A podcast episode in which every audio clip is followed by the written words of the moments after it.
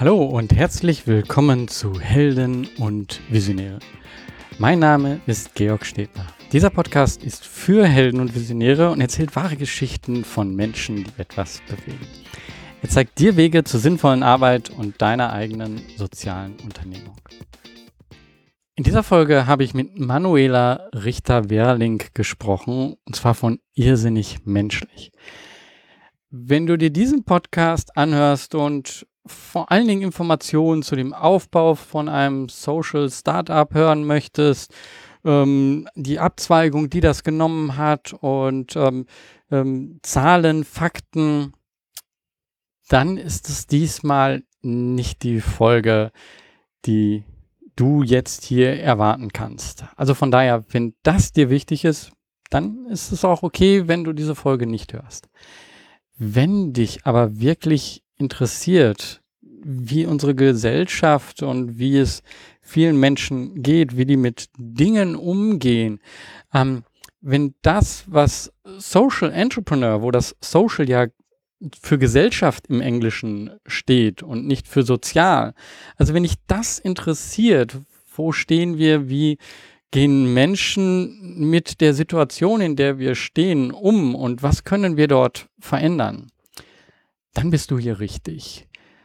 Weil irrsinnig menschlich geht eine Sache an, die wirklich wichtig ist für uns, nämlich die psychische Gesundheit.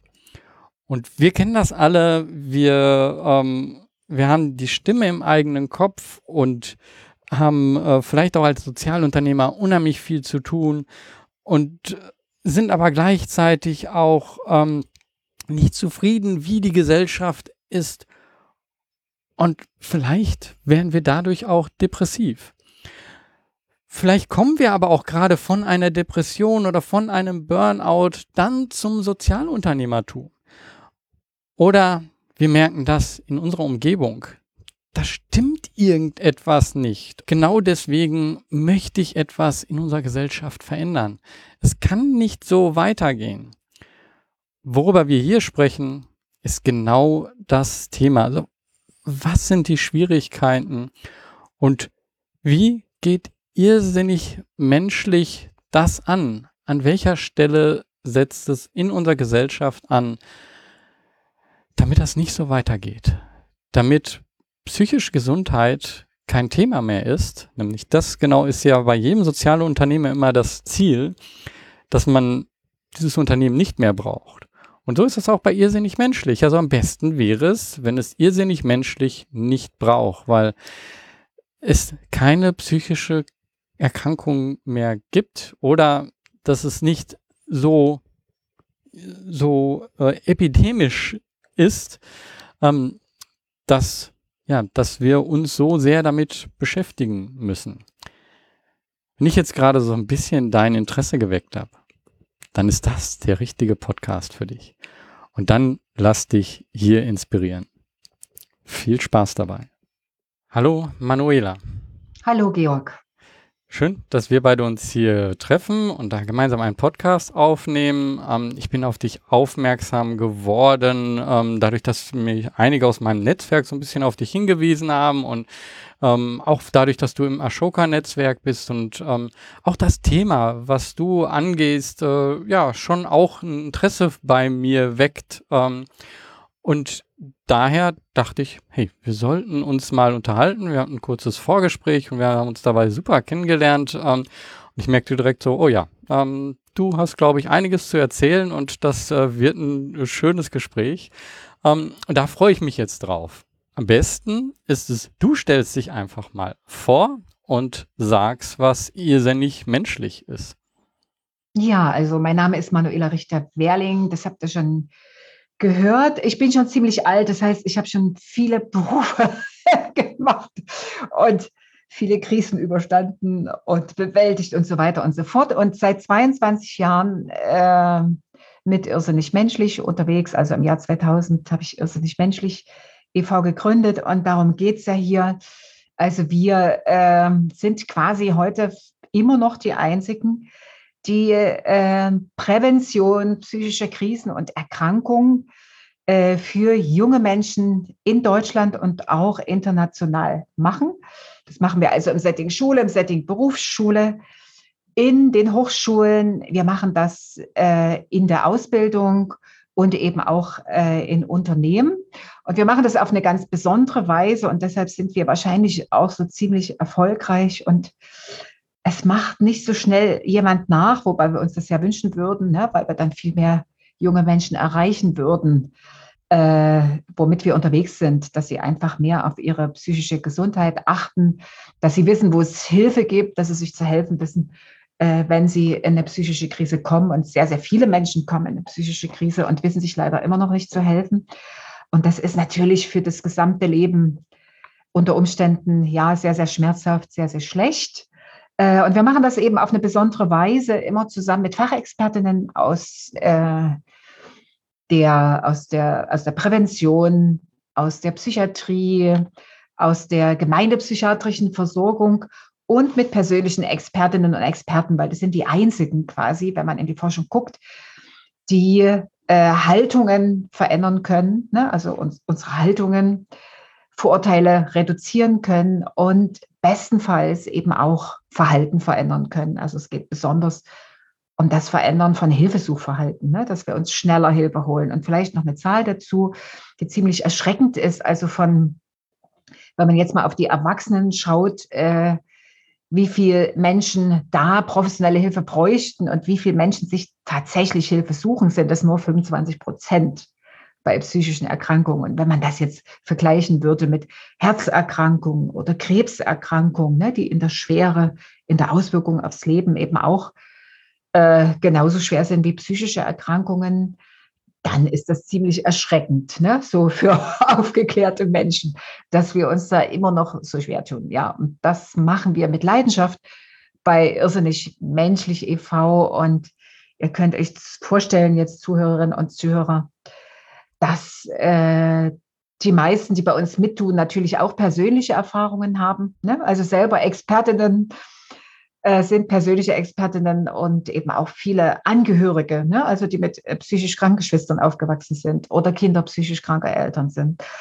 Und das ist natürlich äh, für uns eine hohe Expertise und auch ein Qualitätsmerkmal, weil wir natürlich so viel überzeugender arbeiten können. Ja, das ganz kurz äh, zu meiner Person und zu irrsinnig menschlich. Lieber Georg, du fragst bestimmt noch äh, mehr dazu, ja. aber das so in aller, aller Kürze. Ja, ähm, super, danke für den schnellen Einblick. Ähm, ich würde am liebsten gerne einfach nochmal vor nicht menschlich anfangen auch, weil es ist eben auch so interessant, wie kommt ein Mensch zu etwas und wie findet er so genau das, was dann eben auch zu ihm passt und ähm, ähm, und das hat vielleicht ja auch viel mit Psyche zu tun und wie man über Dinge, wie man über die Welt nachdenkt. Ähm, kannst du mal sagen, wo du so herkommst äh, und ähm, also familiär vielleicht und äh, wie, wie du dann zu diesem Thema gekommen bist, also diese, dieser Weg dorthin, der würde mich äh, interessieren. Ja,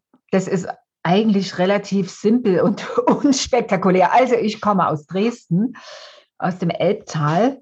Ähm, ja, der Elbtal hat so besondere Eigenschaften, aber auf die will ich jetzt gar nicht eingehen. Äh, bin äh, in der DDR aufgewachsen, also habe die ersten 30 Jahre in der DDR gelebt, habe die Wende dann miterlebt. Ja, habe mir das vielleicht auch nicht so gewünscht. Also ich habe mir schon gewünscht, wir würden einen eigenen Weg finden und ja, äh, einen eigenen Weg gehen. Und ja, ja, dann kam dann sehr schnell die Übernahme. Das war jetzt nicht so mein Lebenstraum. Und ja, es gibt viele Vorteile, aber auch viele Nachteile. Ist egal. Ähm, und die, ja, ich jetzt schon über 30 Jahre in, im quasi Kapitalismus aufgewachsen. Also erst 30 Jahre im Sozialismus, dann 33 Jahre im Kapitalismus. Und es ist schon ganz spannend, weil ich glaube, nicht so viele Menschen die Möglichkeit haben, in zwei Gesellschaftsordnungen aufzuwachsen. Und das finde ich erstmal schon spektakulär und sehr spannend, aber das kann man sich ja jetzt nicht aussuchen. Ne? Also da wird man hineingeboren und dann ist es so. Aber ich finde es deshalb spektakulär, weil es eben, äh, ich mir schon wünschen würde, dass die Lebenserfahrung viel stärker äh, gewürdigt werden würden und Einfluss nehmen würden, auch in die Zeit jetzt. Ja, äh, das ist nicht so der Fall. Äh, ja, bin ich immer erstaunt, äh, wieso das so spärlich nur passiert, weil das kann man sich eigentlich volkswirtschaftlich gar nicht leisten. Ne? Ist so meine Erfahrung. Ja. Aber das jetzt ist das nur nebenbei. Aber was hat mich im Leben immer sehr beeindruckt und mein Lebensweg sehr geprägt ist, das war schon in jungen Jahren, dass ich immer äh, munter geworden bin, wenn ich gemerkt habe, dass Menschen, denen es nur nicht so gut geht, ne, dass die äh, mit einfachen Mitteln doch ein gutes Leben führen. Das hat mich also immer interessiert. Äh, was, was steckt dahinter? Ähm, wie kann man das äh, trotzdem erreichen, dass man ein gutes Leben führen kann? Ich meine nicht ein gutes Leben in Riesenwohlstand oder so, sondern wo kommt die Lebenszufriedenheit her? Und was kann man mit sehr, sehr einfachen Mitteln tun und andere Menschen begeistern, das Ähnliche zu tun? Und das ist eigentlich auch nichts Neues. Das haben wir wahrscheinlich auch schon während unserer ganzen Entwicklung als Menschen getan. Also wir haben uns immer Geschichten von Menschen erzählt, die es schwer hatten und die gut gelaufen sind. Und dann hat man sich immer abgeguckt, ne, was haben die gemacht, was könnte ich auch ausprobieren. Oder eben das Gegenteil, hoffentlich, oh Gott, ja, geht es meiner Familie nicht so wie den Menschen in dieser Geschichte. Ne? Und das hat mich wirklich immer sehr begeistert und irgendwie wollte ich auch als, als junger Mensch, äh, da war ja gerade der Vietnamkrieg damals, also die als USA gegen Vietnam. Ja, also ein ganz furchtbarer Krieg. Ich habe damals auch die letzte Überlebende von Son Mü kennengelernt. Das werdet ihr alle gar nicht mehr wissen, aber das ging ja durch die Medien. Da gibt es auch dieses berühmte Foto auch von diesem Kind, was da mit Napalmbomben getroffen wurde. Vielleicht kennt ihr das auch. Ähm, dann habe ich die Befreiungsbewegung so miterlebt in Nicaragua und Mosambik und dann in Portugal die Nelkenrevolution. Das habe ich gar nicht miterlebt, sondern aus dieser DDR-Brille. Und äh, auch was in Chile damals passiert ist, das hat mich immer unglaublich fasziniert und ich wollte immer dahin. Ich wollte nicht in der Schule bleiben, sondern ich wollte dort immer mit. Äh, ich fand das auch total lebendig natürlich, ne, wenn Menschen da losgehen und äh, was verändern wollen. Das hat mich wirklich immer interessiert. Und jetzt habe ich so überlegt, ob ich das überhaupt erzählen soll. Also erzähle das jetzt mal. Und dann habe ich natürlich studiert in Leipzig an der Karl-Marx-Universität äh, äh, Lehrerin für Geschichte und Deutsch. Ich wollte eigentlich was anderes werden, aber ich habe das dann gemacht. Ich dachte, ach, da hast du so viel Fächer, vielleicht ist es gar nicht schlecht für später. Und, aber ich wollte nicht als Lehrerin arbeiten. Und ich bin sogar damals in die SED eingetreten und die wollten mich nicht haben. Ja? Also da musste man quasi dann vor die ganzen Parteimitglieder, Sektion hieß das damals, als Sektion Geschichte, und musste so, so erst das Statut lesen und dann irgendwie drauf schwören und dann erzählen, warum man in die Partei eintreten will. Und ich habe gedacht, so ein Statut, das muss man ja alles nicht lesen und ich bin eh, ich will die Welt verändern. Und die wollten mich nicht haben. Ne? Die wollten mich nicht haben. Also das war eben auch nicht erwünscht, ja. so viel Veränderung. Heute muss ich schon drüber lachen. Ich war ja total naiv. Also ich wollte die Welt wirklich verändern. Und dann war ich wirklich sehr beeindruckt von einem Walter Markov, äh, der Professor Walter Markov, der saß lange in Buchenwald, war Kommunist, der hat, war, hatte eine Professur bei uns damals an der Sektion Geschichte, der sich dann für mich eingesetzt hat. Also dieser alte Mann, der war schon über 70 und hat gesagt, solche Leute brauchen wir, die müssen die Welt verändern. Ich bin dann kaum zur Parteiversammlung gegangen, es hat mich ja alles gelangweilt. Ähm, ich würde auch nie wieder in eine Partei eintreten. Aber ich erzähle jetzt einfach mal, das war schon, also ich wollte immer was verändern. Das hat mir gefallen, das hat mich belebt. Ja, und irgendwie ist mein Lebensweg dann eben auch so gekommen. Und ähm, ich habe dann nach der Wende als Journalistin gearbeitet äh, beim MDR und in der ARD. Und ich hatte die Chance dann, oder ich habe mich da selber eigentlich hereinkatapultiert, äh, mit anderen Freiwilligen im damals äh, nach Kroatien und Bosnien zu fahren, als der Krieg dort war. Ich habe da also auch berichtet als Journalistin, aber habe das mit so einer freiwilligen Arbeit auch in den Flüchtlingslagern verbunden. Und dort habe ich eigentlich nochmal so was ganz Irdisches gelernt. Also wir sind dahin gefahren, so als deutsche Menschen, die wissen, wie es geht und was richtig und was falsch ist mit Spendentransportern und hin und her. Und nach Tagen über die vielen Grenzen sind wir da endlich angekommen, wollten sofort loslegen in dem Flüchtlingslager an der Adria mit dem, was wir uns alle so vorgestellt hatten. Und ähm, die Frauen und die Kinder, die in dem Flüchtlingslager lebten, die Männer waren ja im Krieg, wollten das alles gar nicht. Also wir haben gefühlt eine Woche gar nichts gemacht. Also die wollten uns nicht, haben wir gedacht. So, wir mussten immer Kaffee trinken, unendlich Kaffee trinken. Also das, den gab es noch, den Kaffee irgendwie haben die den aufgetrieben. Und wir haben natürlich uns viel unterhalten, aber die wollten all das nicht, was wir so schon hatten oder dachten, mit ihnen machen zu müssen.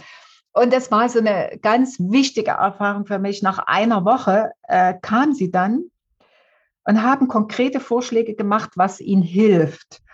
Und diese Woche auszuhalten als Mensch aus Deutschland, ne? Zeit ist Geld, just in time und so weiter, ne?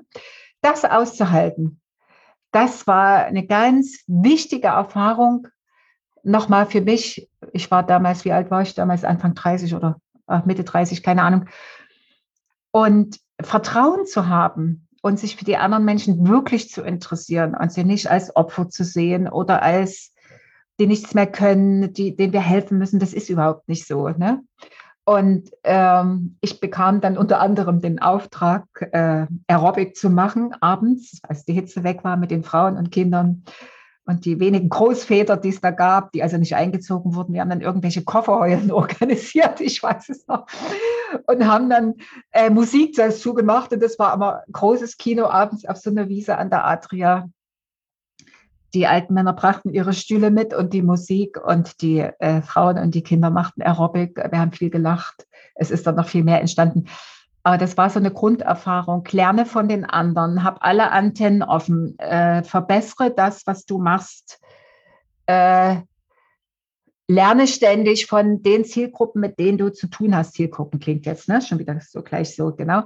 Ähm, gucke, hab Geduld, versuch das umzusetzen. Und das ist eigentlich so, äh, was mir äh, für unsere Arbeit hier bei Irrsinnig Menschlich unglaublich, also es war eine ganz wichtige Grunderfahrung, die heute immer noch sehr, sehr prägend und wichtig für mich ist. Und ich glaube auch unsere Arbeit sehr, sehr auszeichnet. Dieses ständige Lernen aus der Praxis, dieses Umsetzen der neuen Erfahrungen, also immer wieder sozusagen die Produkte, Programme, die wir machen, immer wieder zu verbessern mit dem, was wir von äh, den Beteiligten lernen. Und was ganz spannend ist, auch in dem Zusammenhang, das war äh, kurz vor der Corona-Krise, da habe ich die, die äh, im Burgenland, also in Österreich, die sind also auch Netzwerkpartner für unser Schulprogramm Verrückter Unzählig Fit in der Schule. Die setzen das also im Burgenland in Österreich um.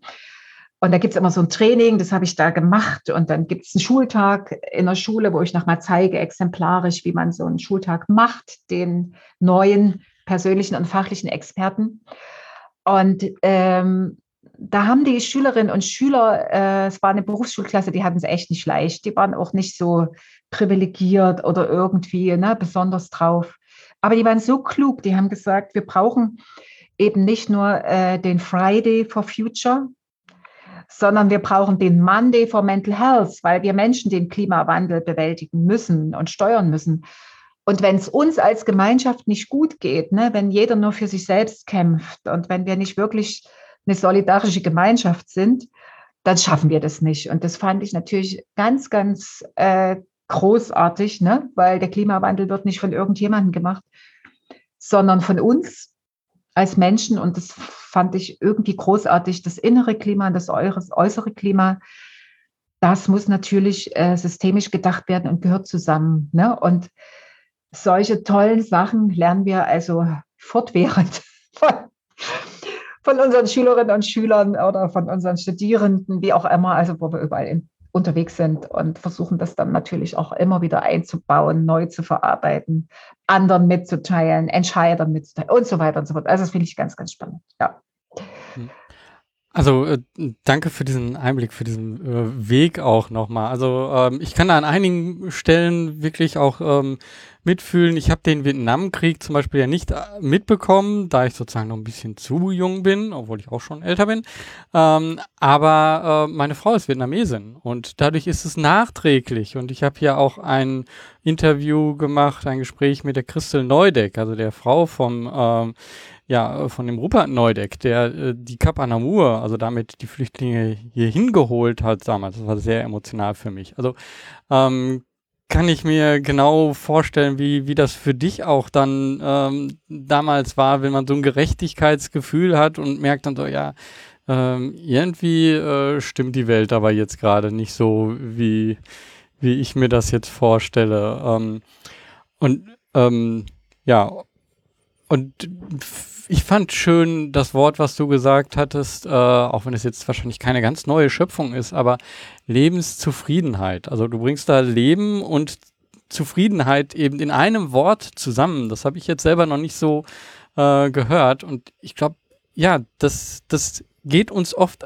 abhanden. Äh, genau in dem, was du gesagt hast, wie wir Deutschen auch sind. Strukturiert, äh, äh, wir schaffen was ähm, und dann geht uns das äh, abhanden.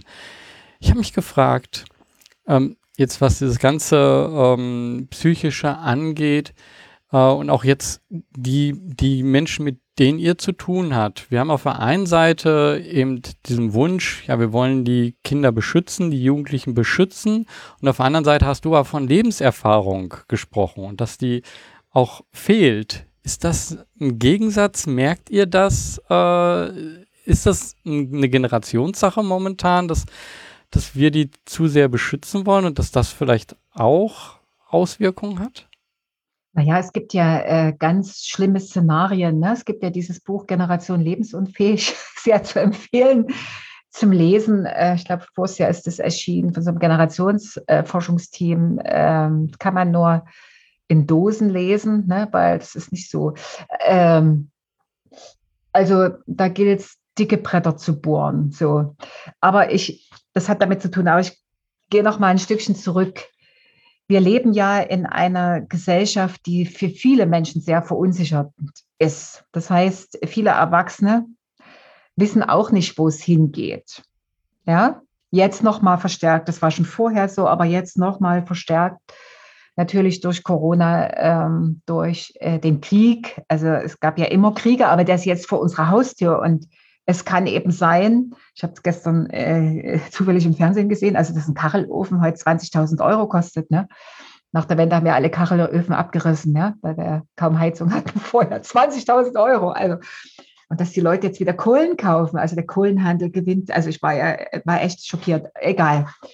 Das heißt, wir leben in einer sehr, in einer Gesellschaft, wo wir als Erwachsene auch nicht wissen, so richtig, wo es hingeht und wo wir wo es uns schwerfällt, unseren Kindern wirklich Halt zu geben. Ja, das, die Digitalisierung gehört auch dazu. Ne? Also viele Erwachsene, auch Eltern, sind mit ihrem Handy enger verbunden als mit ihren Kindern. Ne? Also das Erste, wenn sie morgens früh aufstehen, dass sie in ihr Handy gucken. Ne?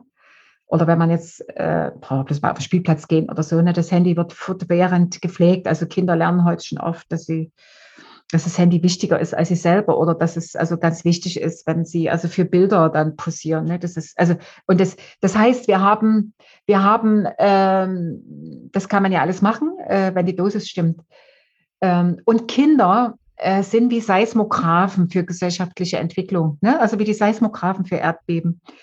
Die nehmen das viel eher auf, was nicht stimmt in, in Gesellschaften. Ne? Und wir befinden uns in so, in so einer Gesellschaft. Da kommt natürlich noch Deutschland noch ganz gut weg dabei, weil wir ein sehr reiches Land sind. Ne? Und ich liebe Struktur und Regeln und so weiter. Ne? Also das wurde nochmal gesagt. Ich liebe das sehr. Nur müssen wir, ähm, denke ich, leben wir in einer Zeit, wo wir sehr viel verbinden müssen. Ja? Und nicht mehr von Schnittstellen reden, sondern von Verbindungen. Ne? Wir müssen viel mehr in Verbindungen arbeiten und denken. Bei Schnittstellen, das ist ja so ein beliebtes deutsches Wort, entsteht immer Blut. Das habe ich auf der Journalistenschule gelernt. Ne? Wenn du mit einem Brotmesser oder mit einem Messer was abschneidest, das ist eine Schnittstelle, da entsteht Blut. Ne? Das ist eigentlich nichts Gutes, es muss versorgt werden, dass es heilt. Ne? Also das merkt man auch, welche Worte wir benutzen. Also es geht eigentlich immer um Kooperation und Verbindung, ne? um gemeinschaftliche Verbindung, ne? also äh, um Kompromisse und so weiter. Und da, darum geht's. Und das fehlt uns. Das fehlt uns. Und wir sind biologisch und neurologisch auf gute Beziehungen, auf Gemeinschaften, auf Zusammenleben programmiert. Ne? Das hat die Biologie mit uns so gemacht. Also das können wir nicht ändern. Ne? Wir können jetzt nicht bei eBay sagen, wir wollen das anders haben, sondern das hätten wir gar nicht überlebt. Und dieses Prinzip wird, wird sehr stark verletzt. Das heißt, immer mehr Menschen leben, äh, ja, immer mehr Menschen steigen ab, immer weniger Menschen steigen auf. Und wir sind eben auch neurologisch, biologisch, kann man bei Joachim Bauer nachlesen, im Buch Schmerzgrenze, auf ein Fairness-Prinzip programmiert. Also wir vertragen nur geringe Unterschiede. Ne? Und wir leben jetzt in einer Gesellschaft weltweit mit riesengroßen Unterschieden. Ne? Und das äh, verstärkt Ängste, das verstärkt negativen Stress, das verstärkt psychische Belastung, das verstärkt Ängste insgesamt. Und Kinder sind ein beredter Ausdruck äh, dafür. Und wir Erwachsenen geben ihnen zu wenig Halt. Also wir übertragen eigentlich unsere Ängste auf die Kinder. Und wenn ich jetzt mal in das Schulsystem gucke, wie wachsen denn Kinder auf? Also wir haben ein Schulsystem, wo sie in der vierten Klasse in aller Regel, nicht in allen Bundesländern, so schon sich entscheiden müssen, also eigentlich schon in der dritten, auf welche andere Schule gehst du dann? Ne? Der Druck ist groß, in der vierten Klasse kann man das noch gar nicht entscheiden. Also Kinder wachsen eben heute auch sehr frühzeitig schon mit Angst auf zu versagen, die Schule nicht zu schaffen. Also wenn man in die Studien guckt, ist jedes vierte Kind unglücklich, was bei uns in die Schule geht. Das heißt, wir brauchen wirklich stringent strukturelle Veränderungen dass wir als Gemeinschaft, und das meine ich jetzt gar nicht moralisch oder irgendwie, äh, besser leben können. Und wir leben heute oft an unserer, ja, also ich, ich sage immer so, eigentlich zerstören wir uns besseres Wissens selber. Und die Kinder sind beredter Ausdruck dafür. Und ich denke, ähm, wir können das ändern. Also indem auch Eltern sich dessen bewusst werden, äh, dass sie weniger ihre digitalen Medien gebrauchen, sondern Kinder brauchen echte Beziehungen. Die brauchen echte Beziehungen und keine Eltern, die ständig auf ihr Handy gucken. Ja, also braucht bloß mal die Straßenbahn, Spielplatz, Zug. Ähm, Kinder brauchen Beziehungen. Also wir Erwachsene brauchen auch Beziehungen. Kinder brauchen Beziehungen zu echten Menschen, sondern sonst verkrüppeln wir tatsächlich. Ne? Das ist so. Und wir leben gerade sehr entgegen. Und deshalb werden Kinder auch immer wertvoller quasi. Ne? Sie werden immer überbehüteter auf der einen Seite. Und auf der anderen Seite machen wir sie immer lebensunfähiger. Und Leben lerne ich nur im echten Leben. Das lerne ich nicht im Internet. Also wie zum Beispiel, wie löse ich Konflikte? Ja? Wie gestalte ich eine Prügelei? Ja? Dass die noch einen fairen Ausgleich hat, also dass ich niemanden totprügle. Oder dass ich beim ersten Liebeskummer gleich äh, den neuen Freund meiner ehemaligen Freundin äh, umbringe. Ne? Also wir haben ja jetzt ein paar Fälle gehabt, die durch die Medien gegangen sind. Das 15-Jährige, das der Hintergrund Liebeskummer war, äh, den neuen Freund umgebracht haben. Ich war, glaube, das war in Thüringen, auch in Sachsen. Ne? Das also ging so durch die Medien auch von Forensikern und ähm, anderen, äh, die das dann eingeschätzt haben. Das heißt, Konfliktlösung, Akzeptanz. Wie suche ich mir Freunde? Ne? Das lerne ich nur im echten Leben. Und da müssen wir uns als Erwachsene wirklich bemühen, dass wir Kindern und Jugendlichen viele Möglichkeiten dafür geben, gerade weil die Digitalisierung so voranschreitet und viele andere Dinge. Ne? Ähm, jetzt bin ich bisschen, habe ich ein bisschen den roten Faden gerade verloren. Aber ich denke, wir haben das in der Hand, da was zu ändern. Aber das fängt bei uns Erwachsenen an, weil wir Vorbilder für unsere Kinder sind. Ja? Und viele sagen, man kann Kinder gar nicht erziehen, sondern die ahmen uns Erwachsenen nach. Ne? Und wenn wir jetzt äh, gucken, was wir eigentlich machen, Prävention psychische Krisen, da gibt es eben Risikofaktoren und Schutzfaktoren für Kinder und Jugendliche. Und ähm, es gibt zwei große Schutzfaktoren, aber beides können auch Risikofaktoren sein. Das ist das gute Klima in der Familie und das ist das gute Schulklima. Ne? Und das hat natürlich immer mit Beziehungen zu tun, mit echten Beziehungen. Und es war für uns nochmal ganz spannend, äh, eben oder sehr eindrucksvoll auch nochmal zu erleben während der Corona-Krise, wie sehr sich Kinder und Jugendliche diese verhasste Schule wieder gewünscht haben. Ne? Ja, also äh, verhasst meine ich in Anführungszeichen. Wie sehr sie ihre Schule vermisst haben, wie sehr sie äh, Lehrerinnen und Lehrer äh, vermisst haben. Also den, das lebendige äh, Zusammensein ne, in der Schule, auch wenn eben viele Kinder auch Schulfrust haben. Aber wie schlimm das ist, wenn das fehlt. Und eigentlich ist das doch ein großer Aufruf, Schule besser zu gestalten. Ne? Das ist eben ein Beziehungsding in der Schule. Ne? Es ist immer ein, Beziehungs, äh, ein, ein, ein, Beziehungsgeflecht. Es geht immer um Beziehung. Und wenn die Beziehungen gut sind, dann lerne ich auch gut. Ne? Wenn Beziehung schlecht ist, wenn ich Angst habe, ist mein Angsthirn eben aktiv, dann kann ich schlecht lernen. Und das äh, das kann eben auch zu sehr negativem Stress führen und zu seelischen Belastungen. Ne? Also das jetzt nur noch mal so als runde Umschlag. Das heißt, ich wünschte mir, dass wir Erwachsenen uns da viel bewusster drüber sind, was wir eigentlich tun könnten. Und das ist nicht mehr, sondern das ist nur ein Stück wieder anders. Und was mich sehr fasziniert hat während der Corona-Krise, ich fahre ja immer mit dem Fahrrad auf Arbeit durch, äh, durch den Clara Zetkin Park hier in Leipzig, der wunderschön ist, und durch das Nonnenholz. Und als die Corona-Krise war im ersten Jahr, äh, da waren ganz viele Väter früh schon irgendwie um sieben mit ihren Kindern draußen und haben Baumhütten gebaut, ohne Handy. Und da wurde früh schon im Wald so viel gelacht und da war so viel Entspannung und Spaß. Da bin ich manchmal vom Fahrrad abgestiegen und habe das nur beobachtet, weil ich dachte, ey, wie schön, also so blöd wie diese Corona-Krise ist, aber wie schön, dass die jetzt mal Zeit haben, dass die irgendwie mal zusammen wieder in der Natur was machen, mit den Händen was bauen, was man anfassen kann. Und ich habe so gesehen, irgendwie, also all diese Ablenkungen waren dann gar nicht mehr da, die kamen dann schnell wieder. Ne? Das klingt jetzt vielleicht ganz blöd und manche werden sagen, was erzählt diese alte Frau für ein Mist? Es ist nur leider eben nicht so. Ne? Wenn man in die Studien guckt, ist eben 20 Prozent der Digitalisierung unglaublich nützlich, hilfreich. Das sollten wir ausbauen.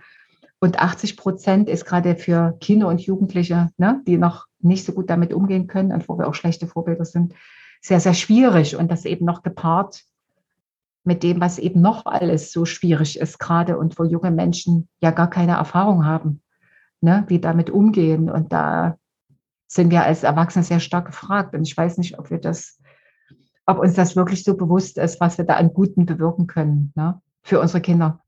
Und dass wir uns auch nochmal überlegen, was wollen wir denn eigentlich für unsere Kinder und Jugendlichen? Wie sollen die eigentlich aufwachsen und was soll aus denen mal werden? Ne? So. Und was brauchen die? Wie rüsten wir die gut dafür aus? Ne? So. Also das bewegt mich schon sehr. So.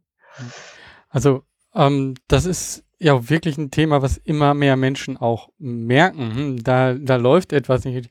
Also jeder, der sich auch mal mit Social Media beschäftigt, das hattest du jetzt noch nicht mal so genannt, du hast allgemein Digitalisierung genannt, aber ähm, wenn man sich mit Social Media beschäftigt, merkt man ja ganz schnell, wie psychologisch das eben ausgeklügelt ist, um uns äh, dran zu halten. Und da kann man sich mal einfach auch ein paar Bücher anschauen äh, Richtung Neuropsychologie, äh, also ähm, Leben mit Tieren habe ich erst letztens gehört ähm, und äh, gibt es genügend andere Bücher, die ich auch noch ähm, ja, empfehlen kann, dass wir sozusagen da ja auch mehr oder weniger ausgetrickst werden. Jetzt was zum einen Social Media angeht, aber auch immer mehr in den Computerspielen und so. Also äh, sehe ich ähm, genau so. Auf der anderen Seite sehe ich das ja auch aber das ist halt Teil unserer Wirklichkeit. Also wir müssen lernen, damit umzugehen. Und das genau. habe ich auch jetzt, du nix jetzt auch gerade, äh, du sagst ja nicht, ja, ja, Technik ist schlecht, sondern wir müssen lernen, damit umzugehen. Wir können nicht die Digitalisierung ähm, aufhalten sozusagen. Darum geht es gar nicht, sondern wir müssen lernen, als Menschen mit dem Ganzen umzugehen und vielleicht auch eben herauszufinden, dass es genau diese, dieser menschliche Kontakt äh, viel höher zu bewerten ist, als wir das momentan machen.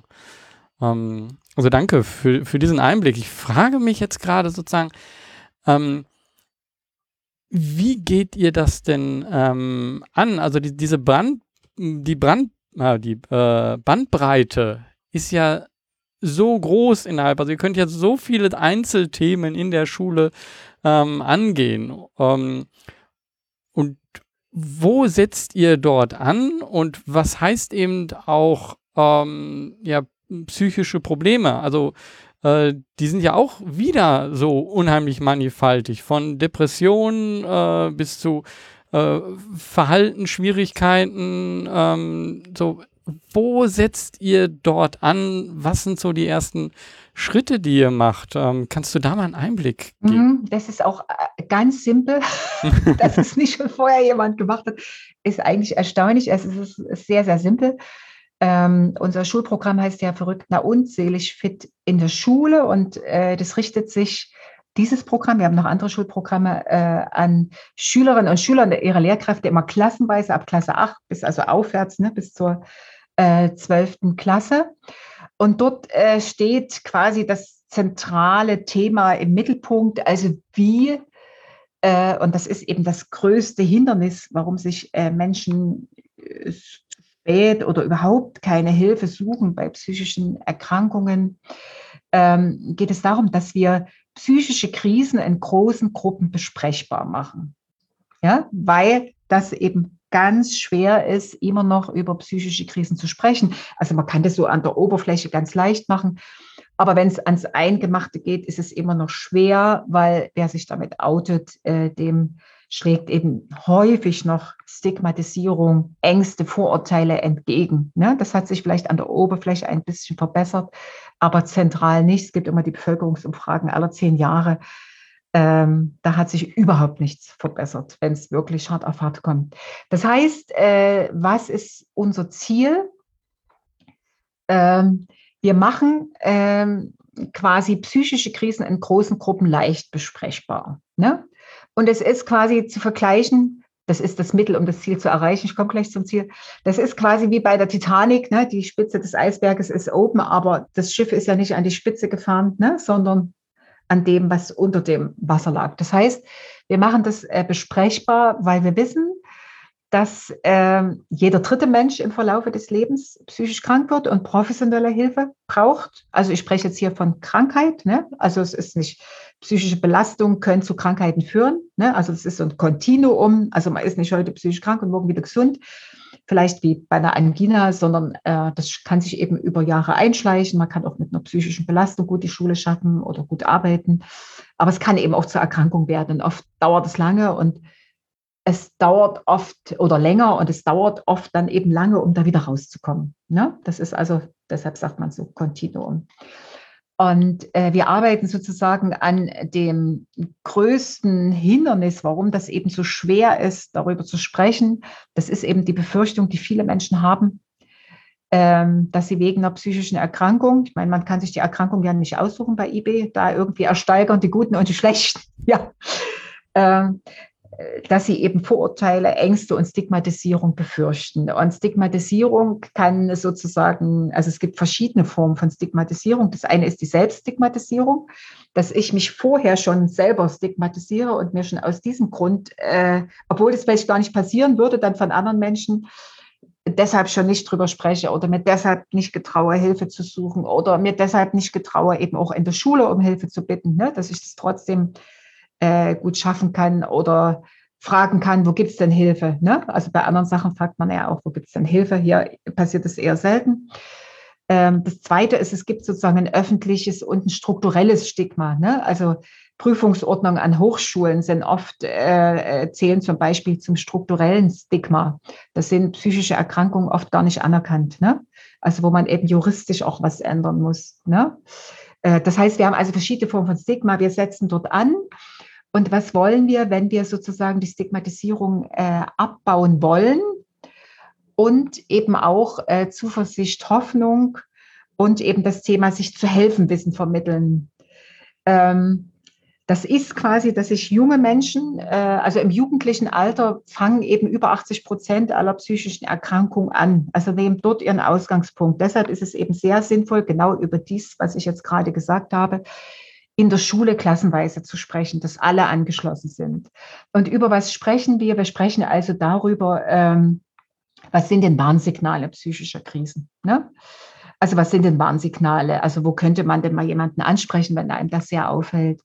Was sind zum Beispiel Bewältigungsstrategien von seelischen Krisen? Ne? Da ist eine ganz schreckliche, die aber fast alle Menschen machen, auch junge Menschen, ist, dass man sich versucht, selbst zu medikamentieren mit Alkohol, mit Drogen, mit nichtstofflichen Süchten. Das heißt, um sich zu beruhigen und um sich wieder sozusagen fit zu machen. Ne? Das machen Kinder, Jugendliche genauso wie Erwachsene. Ja, das machen sehr, sehr viele Erwachsene so. Das Dumme ist nur, dass dann eben noch eine Suchterkrankung dazukommen kann, die oft dann drüber liegt. Das war bei meinem Bruder zum Beispiel so. Da lag drunter eine Depression, eine Angststörung eine Zwangsstörung und drüber eben die Alkoholabhängigkeit und Tablettenabhängigkeit. Ne? Und das wird dann also immer schwerer. Das ist wie so ein Teufelskreis, äh, wo eben auch gerade junge Leute schnell in die Kriminalität abrutschen können, ne? durch die Beschaffungskriminalität und eben auch Prostitution. Wir hinterfragen Ängste und Vorteile. Woher kommt das eigentlich, dass Menschen vor psychischen Erkrankungen so oder vor Menschen mit psychischen Erkrankungen so Ängste haben? Ne? Wir haben ja keine Angst vor Menschen, der Leukämie hat da würden wir schauen, dass wir äh, gucken, wo gibt es da Spender und so weiter. Ne? Da würden wir riesen Aktionen machen übers Netz und über alle möglichen Sachen im Betrieb, in der Schule. Das passiert bei psychischen Erkrankungen nicht. Das sollten die anderen am besten gar nicht wissen, weil viele Menschen eben immer noch denken, wer psychisch krank wird, ist selbst dran schuld. Ne? Und wenn du selbst dran schuld bist, dann musst du eben die Suppe auch selber wieder auslöffeln, ne? so wie dieses Sprichwort ist. Äh, wir sprechen eben darüber, wer kann denn helfen und was kann helfen. Das fängt in der Schule an, ne? Äh, in der Klasse, in der Schule, das Schulklima. Und es geht eben bis zur professionellen Hilfe. Ne? In der Kommune, im Landkreis, äh, wir sorgen eben auch dafür, äh, das ist immer ein Ziel, dass sich die, die Anbieter von Beratung und Hilfe eben auch mit den Schulen vernetzen. Ne? Dass es selbstverständlich wird, dass Schulen wissen, wo gibt es denn Hilfe, dass man die mal in die Schule einlädt, wie sehen die denn aus, ne? die bei psychischen Krisen helfen, weil viele Menschen haben immer noch Angst davor. Die Namen sind auch sehr schwierig, ne? von Hilfs- und Beratungsstellen, die so mit der, mit der seelischen Gesundheit zu tun haben. Und das Wichtigste ist, dass sie eben Menschen kennenlernen, die selber psychische Erkrankung durchgestanden haben, ne, die mit in die Klassen kommen. Es kommt immer so ein Zweierteam, also jemand aus dem, mit dem fachlichen Hintergrund und jemand mit dem persönlichen Hintergrund. Äh, und viele mit dem fachlichen Hintergrund haben eben auch einen persönlichen Hintergrund. Also wie das bei mir zum Beispiel ist. Ich habe eben, bin mit einem Bruder aufgewachsen, schon, also von seit der Geburt an der psychisch krank war, der sich dann leider auch das Leben genommen hat. Ich bin dann selber auch an Depressionen erkrankt. Ähm, da war ich aber schon 50, Gott sei Dank. Und ich habe gedacht, um Gottes Willen, wie schaffen das nur junge Menschen? Ähm, weil mir das sehr, sehr schwer gefallen ist, ich das überhaupt kapiert habe, was da abläuft.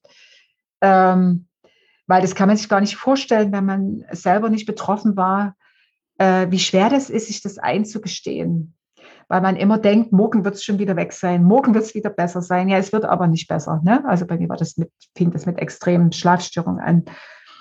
Und äh, das ist auch sehr, sehr schwer, das jemand anderem zu erklären, wenn man sich das selber nicht erklären kann. Und dann denke ich immer, wenn man zehn Jahre alt ist oder zwölf Jahre ist oder 14 Jahre und es einem so geht und mir das mit 50 so schwer gefallen ist, Ne, weil viele Menschen sagen, das ist doch ganz leicht drüber zu reden und man muss krankheitseinsichtig sein und irgendwie, ich finde das ganz, ganz schwer, als ich das dann selber testen musste. Ne? Ich sage mal, testen musste, wie schwer das ist und in was für einen Tunnel man dann auch reingerät. Ja, also dass man so viel Energie braucht, um den Tag irgendwie noch so zu überstehen und überhaupt nichts mehr aufnehmen kann von außen. Ne?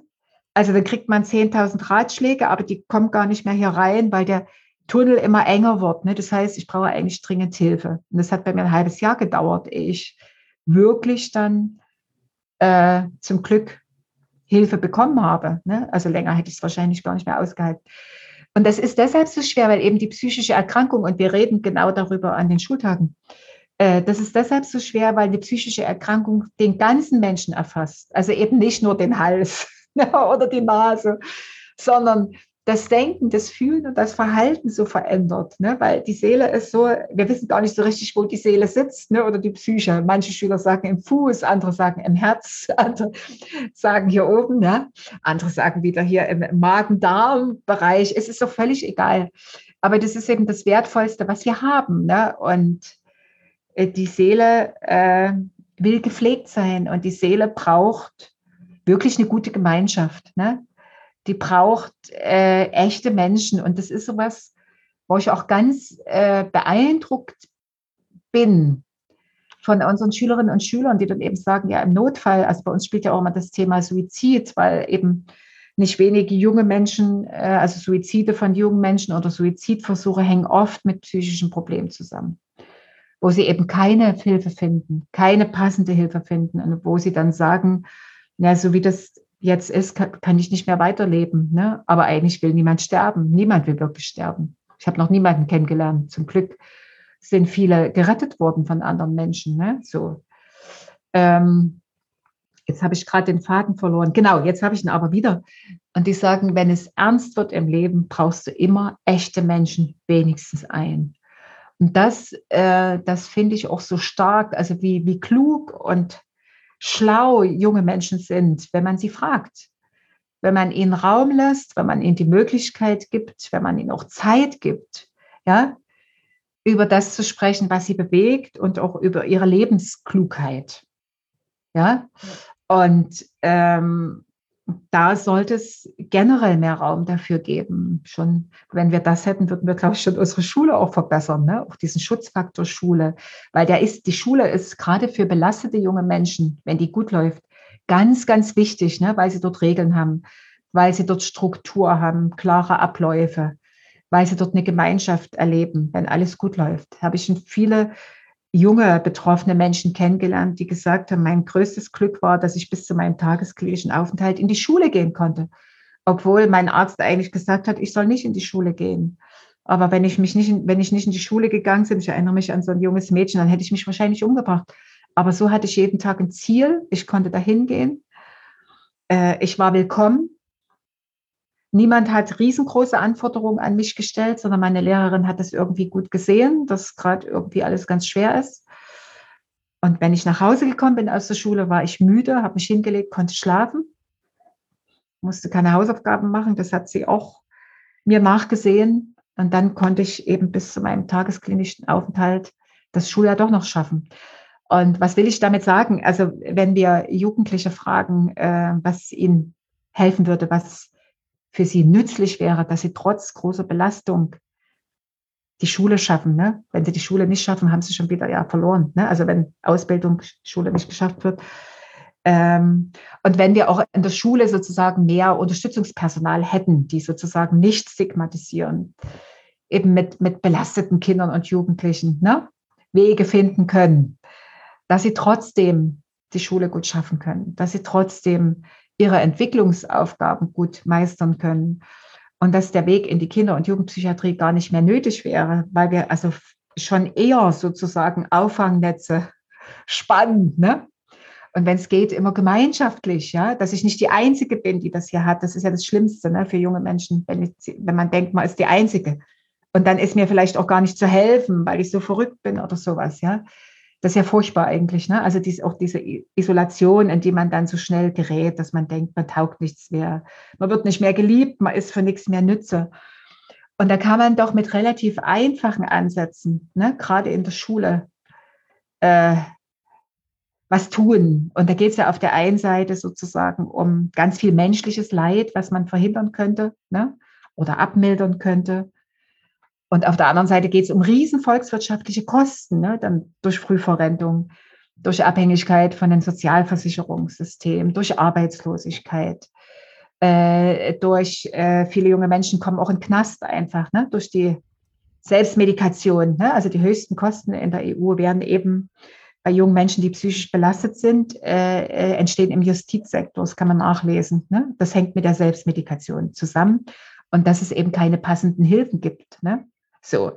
Und das sind so die großen Baustellen, wo wir auch dran sind, also wo wir eben auch viel äh, versuchen, also auch auf EU-Ebene, aber auch hier in Deutschland äh, zu wirken, zu tun, zu machen, zu beeinflussen. Ne? Wir haben dafür viel zu wenig Ressourcen und zu wenig Zeit, äh, weil ich bin der festen Überzeugung, dass ich mit relativ einfachen Mitteln viele Dinge da zum Besseren wenden könnten.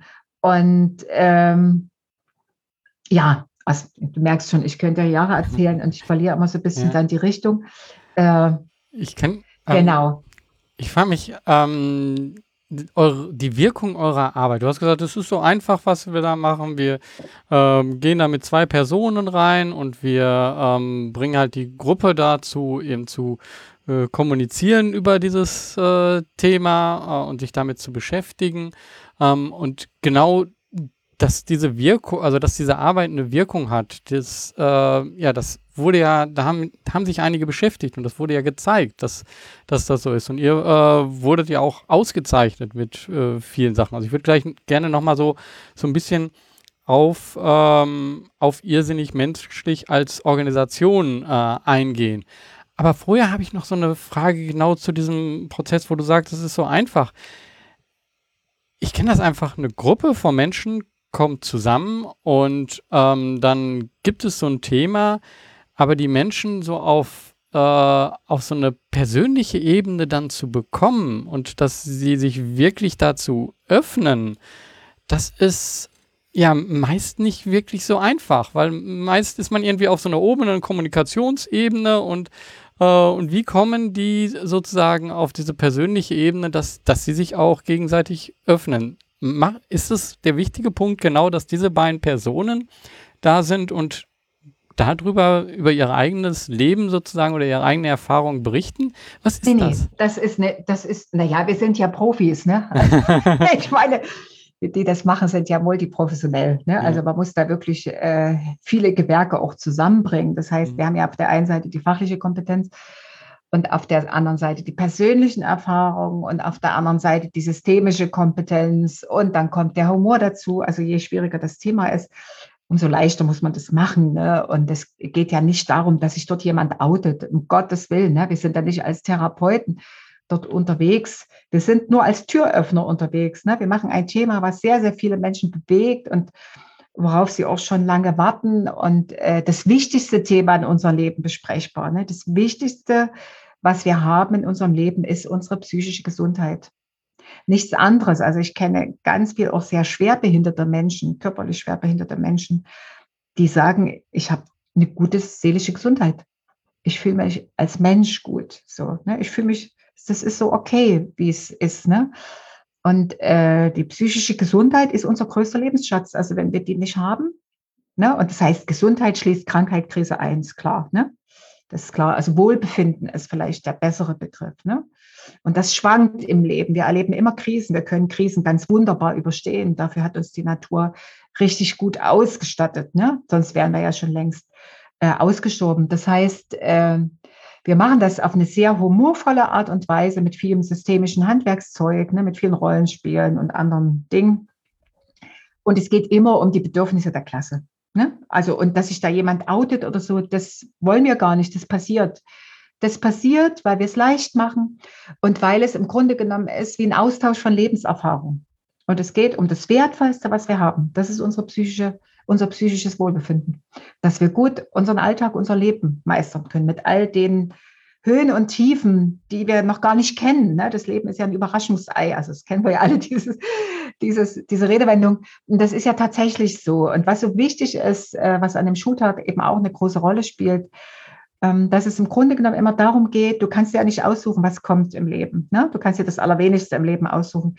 Aber du kannst das, was dir schon gut gelingt und das, was gut in deinem Leben ist, immer hegen und pflegen und wertschätzen. Und das, was schwierig ist, vielleicht äh, von der Balance her ein bisschen kleiner halten. Ne?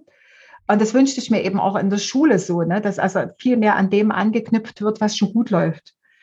Und es läuft bei fast jedem Kind, bei fast jedem Kind. Jugendlichen äh, laufen viele Dinge gut. Ne? Es ist ja schon manchmal gut, wenn es nicht schlechter wird. Ja? Äh, das heißt, wenn wir mehr schauen, was ist denn schon eigentlich da? Und was muss ich vielleicht noch lernen, ja, um das noch besser hinzukriegen, ne? dann ist das ein ganz äh, guter Ansatz, ne? eher so rum zu lernen und so rum zu denken. Und darum geht es eben auch am Schultag, dass die Schüler am Ende des Tages eben auch wissen, was hilft denn? An wen kann ich mich wenden? Wir haben also, ja, wird ja begleitet von vielen Materialien, von Lehrerfortbildung und so weiter und so fort. Das will ich jetzt hier gar nicht alles erzählen. Ähm, und was ganz spannend ist, dass sich nach den Schultagen oft so Peer-to-Peer-Projekte in den Schulen entwickeln, dass Schüler, die psychische Krisen schon durchgestanden haben oder die eben auch äh, das Thema Kinder psychisch kranke Eltern, das habe ich hier noch gar nicht erwähnt. Wir haben auch in jeder Klasse eben Kinder psychisch kranke Eltern, was noch viel mehr stigmatisiert ist, äh, als äh, wenn, wenn Kinder oder Jugendliche selbst betroffen äh, sind und was eben auch oft dem Schweigetabu unterliegt, ne? weil äh, und Kinder oft denken, sie sind schuld an der Erkrankung ihrer Eltern, was völliger Quatsch ist. Ne? Das heißt, wenn wir das offenlegen, was eh schon längst in der Klasse da ist, ne, das ist ja alles schon da, ne, äh, dann haben eben auch Kinder und Jugendliche, die das schon so ganz gut gemeistert haben, große Lust, andere Kinder und Jugendliche zu beraten, die vielleicht gerade in eine Krise kommen. Ne? Also wie kann ich trotzdem gut die Schule meistern? Was hat mir geholfen? Das könnte auch äh, dir helfen. Und ich habe eine Schule kennengelernt, die haben dann jedes Jahr ihre Lebensweltmeister gekürt. Ne? Also nicht die Mathe-Weltmeister oder Deutsch-Weltmeisterin, sondern die es in diesem Schuljahr besonders schwer haben, weil es eben in der Familie vielleicht sehr schwer war, weil vielleicht ein Elternteil verstorben ist oder weil vielleicht Corona die Familie zerstört hat, wie auch immer. Das heißt Lebensweltmeister, die, die äh, trotzdem die Schule gut geschafft hat, haben, trotz sehr schwerer äh, Dinge, die eben zu Hause passiert sind. Und äh, ich finde es gut, äh, wenn die Schule da entlasten kann, wenn sie auch Lotsin sein kann zu Hilfe und Beratung, wenn sie selber passende Hilfe anbietet, wenn äh, Lehrkräfte Wege zeigen können, ne?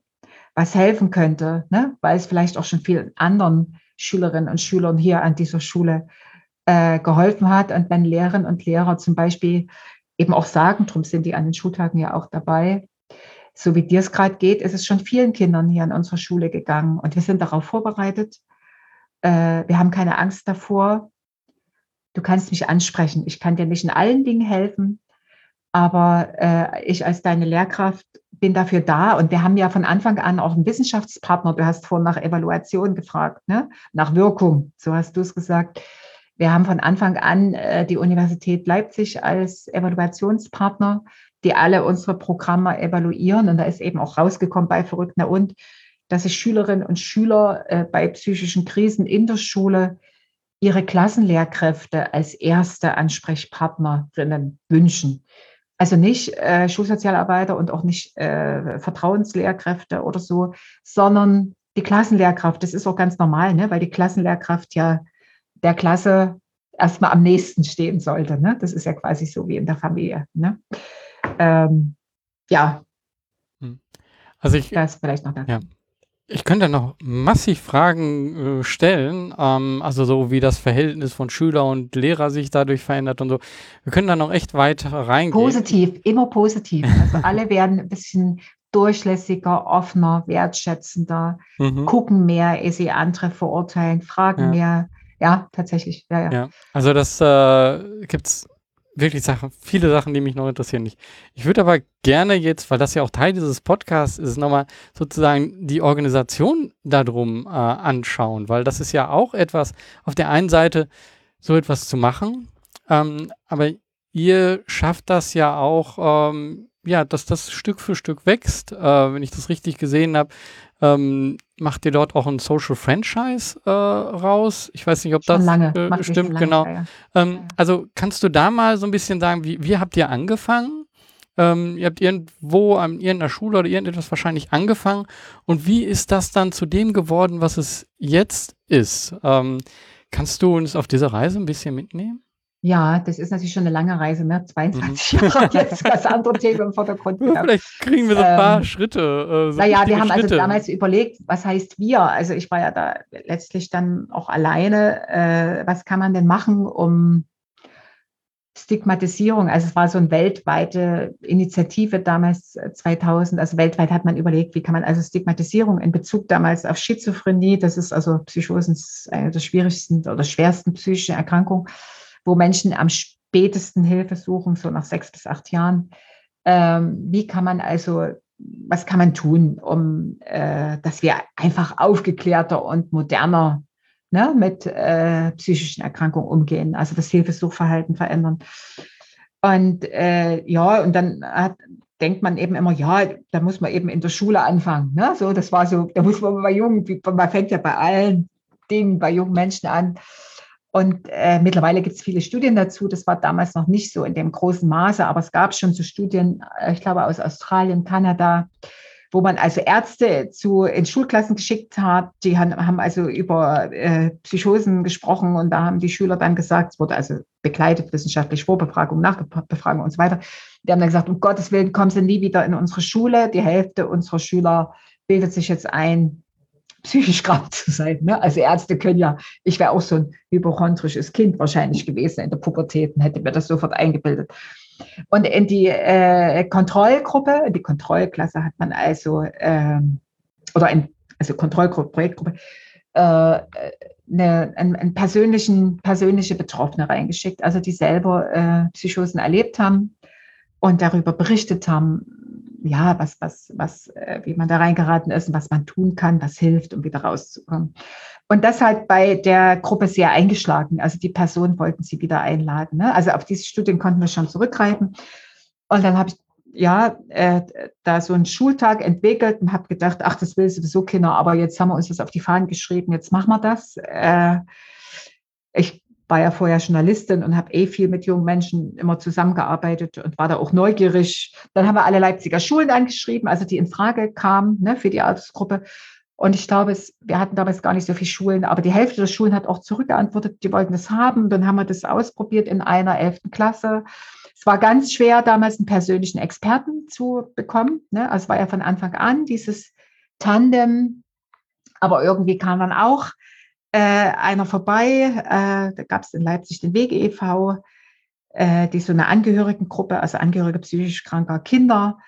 Und eine Mutter hatte ihren Sohn vorbeigeschickt und wir verstanden uns auch, es hat alles gedauert, aber wir verstanden uns gut und wir waren das erste Tandem und sind in eine Schulklasse und ich weiß gar nicht, wie wir den Tag überstanden haben, also keine Ahnung, aber die Schüler waren begeistert, die Lehrerin war begeistert. So, und so ging das weiter und dann bin ich viel rumgereist und habe äh, darüber erzählt in Berlin und in, ach, in allen möglichen Städten und alle wollten jetzt diesen Schultag haben. Also es war eigentlich der Wahnsinn und dann habe ich mir so überlegt, na ja, also entweder wir kaufen uns jetzt einen Zirkuswagen und dann fahren wir hier als Tandem eben mit dem Zirkuswagen durch Deutschland, aber da wird es kalt im Winter, das kannte ich schon aus den Flüchtlingslagern, dass die Wagen so kalt sind mit diesen Pappwänden da irgendwie im Winter. Also das wird nichts. Klingt jetzt vielleicht blöd, äh, aber wir können das einfach mal niederschreiben. Und dann haben wir also die Blaupause. Ne? Also ich kannte die Begriffe noch gar nicht, das haben wir einfach gemacht und haben also dann ein Trainingsmodul entwickelt, ne? weil wir dachten, das ist so einfach, das können auch andere machen. Und äh, der Bedarf war riesengroß. Wir haben damals dann die erste Förderung durch die Aktion Mensch dafür bekommen, obwohl es gar keine Förderung für äh, Prävention psychischer Gesundheit gab, aber über Beziehung ging das dann. Äh, also das war völlig unterbelichtet, das Thema. Das gab es gar nicht. Es gab es in keiner Förderrichtlinie, nichts. Ne? Psychische Krankheit, Gesundheit gab es nicht. War nicht vorgesehen, äh, auch im Jahr des behinderten Menschen, was dann EU-weit lief. Das gab es alles nicht. Also psychische Behinderung gab es nicht. Trotzdem ist uns das gelungen und wir haben dann noch ein Filmfestival gemacht, um sozusagen die uns bekannt zu machen und verrückt, na und, und also wir waren ziemlich verrückt. Also das, eigentlich ist es Wahnsinn. Dann haben wir das schon international verbreitet in der Slowakei. Da hatten wir über die Robert Bosch Stiftung die Gelegenheit. Wir haben also auch immer tolle Menschen in den Stiftungen gefunden. Das war immer sehr schwer, aber es gab überall auch Menschen, die, die dort in den Stiftungen waren oder bei anderen geldgebenden Institutionen, die eben auch betroffen waren oder Angehörige waren und über diese Schiene die man natürlich immer geheim halten musste. Ich hoffe, das ändert sich langsam. Äh, ging es dann, ne? also weil der Bedarf, also man hat immer sozusagen Staudämme quasi zum Überschwemmen gebracht, wenn man da kam. Und äh, dann haben wir ja schon, äh, haben wir eigentlich schon angefangen zu skalieren relativ schnell, also zu verbreiten, zu skalieren, immer mit wissenschaftlicher Begleitung. Und äh, dann, äh, also mit, mit nur zwei Leuten eigentlich, ne? so, also mehr Geld gab es nicht für Personal. Ja, später kam dann tatsächlich, bin ich ja dann auch Ashoka Fellow geworden. Ähm, dann hatten wir die Möglichkeit, eben das noch mehr zu skalieren. Dann haben sich Studierende bei uns beschwert, warum macht ihr nur was für Schüler? Dann haben wir was für Studierende entwickelt, immer, immer in diesem Tandem-Konstrukt. Dann haben wir äh, was für Berufsschülerinnen entwickeln, für Azubis, immer nach diesem, immer in diesem Grund, äh, Grundkonstrukt Information, Aufklärung, äh, Begegnung, ne, was so wirksam ist eben in den Zielgruppen. Mittlerweile sind wir zwölf Mitarbeiterinnen, haben quasi von der Grundschule bis in den Ausbildungsbereich fast alles abgedeckt. Ähm, ja, es ist der Wahnsinn. Also wir sind auch sehr gewachsen, haben natürlich viele Organisationsentwicklungen dann auch alles nebenbei gemacht. So im Nachhinein finde ich es ziemlich Wahnsinn. Wenn ich das gewusst hätte, hätte ich es wahrscheinlich nie gemacht, wie viel Arbeit es macht und wie viel Nerven äh, man lässt. Und trotzdem bin ich jeden Tag begeistert, dass wir das zusammen machen. Aber es ist ja, dann gab es natürlich auch Förderer, äh, verschiedene Förderer. Die Barmer hat lange Zeit mitgemacht, hat das Schulprogramm gefördert. Das verändert sich aber eben auch immer, die Förderlandschaft. Also wir hatten es nicht einfach hinterhergeschmissen, ist uns überhaupt nichts worden, weil unser Thema lange Zeit überhaupt nicht attraktiv für, ne, in Anführungszeichen, für Förderer für Stiftung und so weiter war. Jetzt ändert sich das, ne, weil die Not groß ist. Das ist ja immer so. Und ich weiß noch, ich habe mich immer so geärgert, äh, auch bei Ashoka. Als ich Ashoka Fellow geworden bin, das war ganz großartig in Berlin damals. Also ganz tolle Veranstaltung da in dem Allianzforum. Und und dann äh, war das vorbei und dann isst man da was und spricht mit Leuten und dann kam die so, ne, ich dachte, oh, jetzt gibt's richtig Geld für unsere Organisation und so, ne, was ja gar nicht so ist. Aber das denken, glaube ich, fast alle oder haben damals so viele gedacht. Und zu mir kamen die immer nur, äh, ja, sie haben ja da was mit der Psychiatrie zu tun. Das Wort habe ich überhaupt nie gesagt. Ne? Also habe ich schon gar nicht in den Mund genommen, sondern immer nur psychische Gesundheit.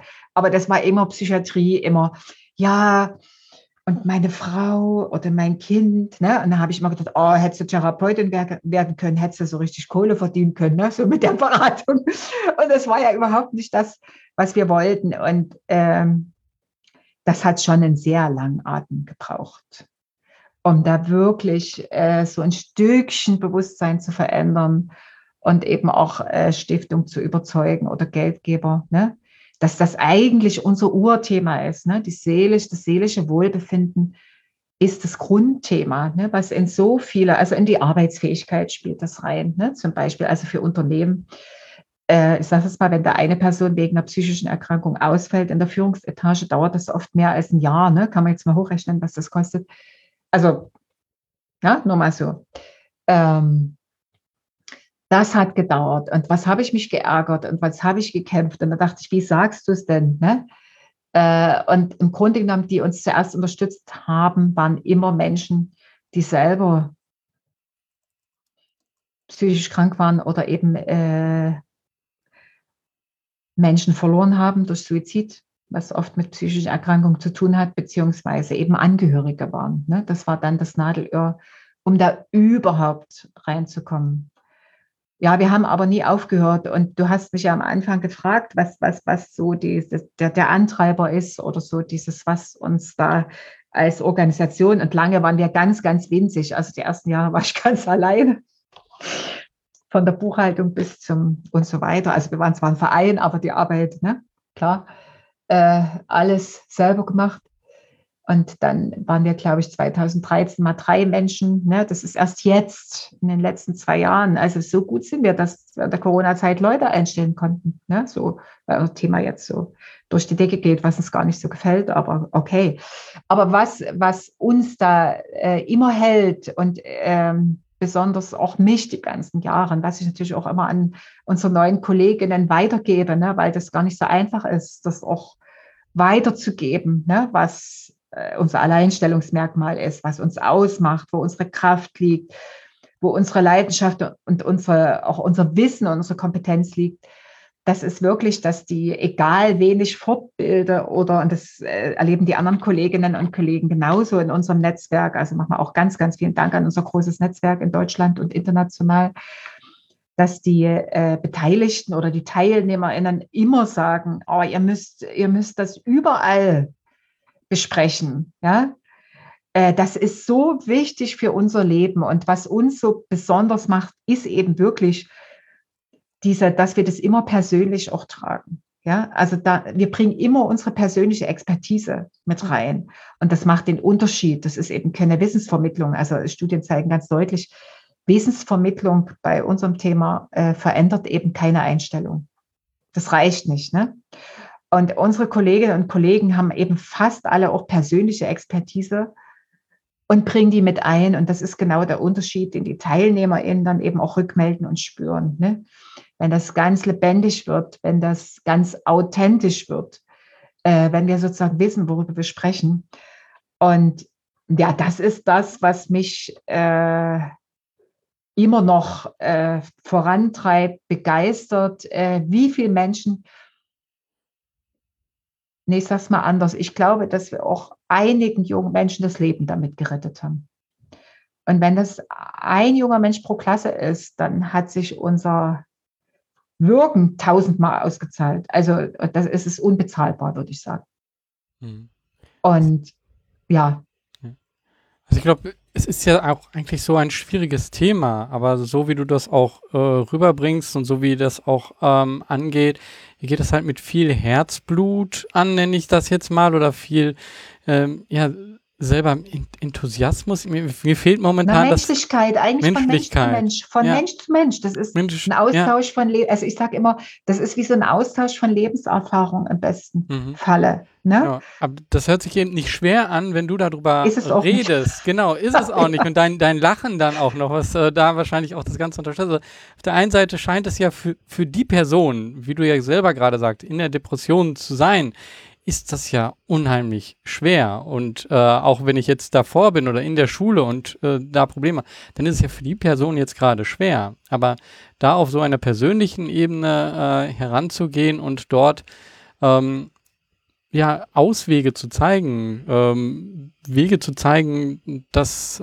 ist, glaube ich, das, was das dann, ähm, ja, was du hier jetzt gerade auch mir hier so vermittelst, was dann auch da eine, eine Leichtigkeit wieder reinbringt. Ich weiß nicht, ob ich das sagen kann, aber äh, so einen anderen Umgang damit. Mir fehlt jetzt das richtige Na, Wort. Ja, naja, es ist doch einfach so, äh, das Stigma ist ja von uns Menschen gemacht. Das ist mhm. ja nicht durch die Krankheit gemacht oder durch irgend mystische Kräfte, die da rumwabbern, sondern es ist durch uns Menschen gemacht.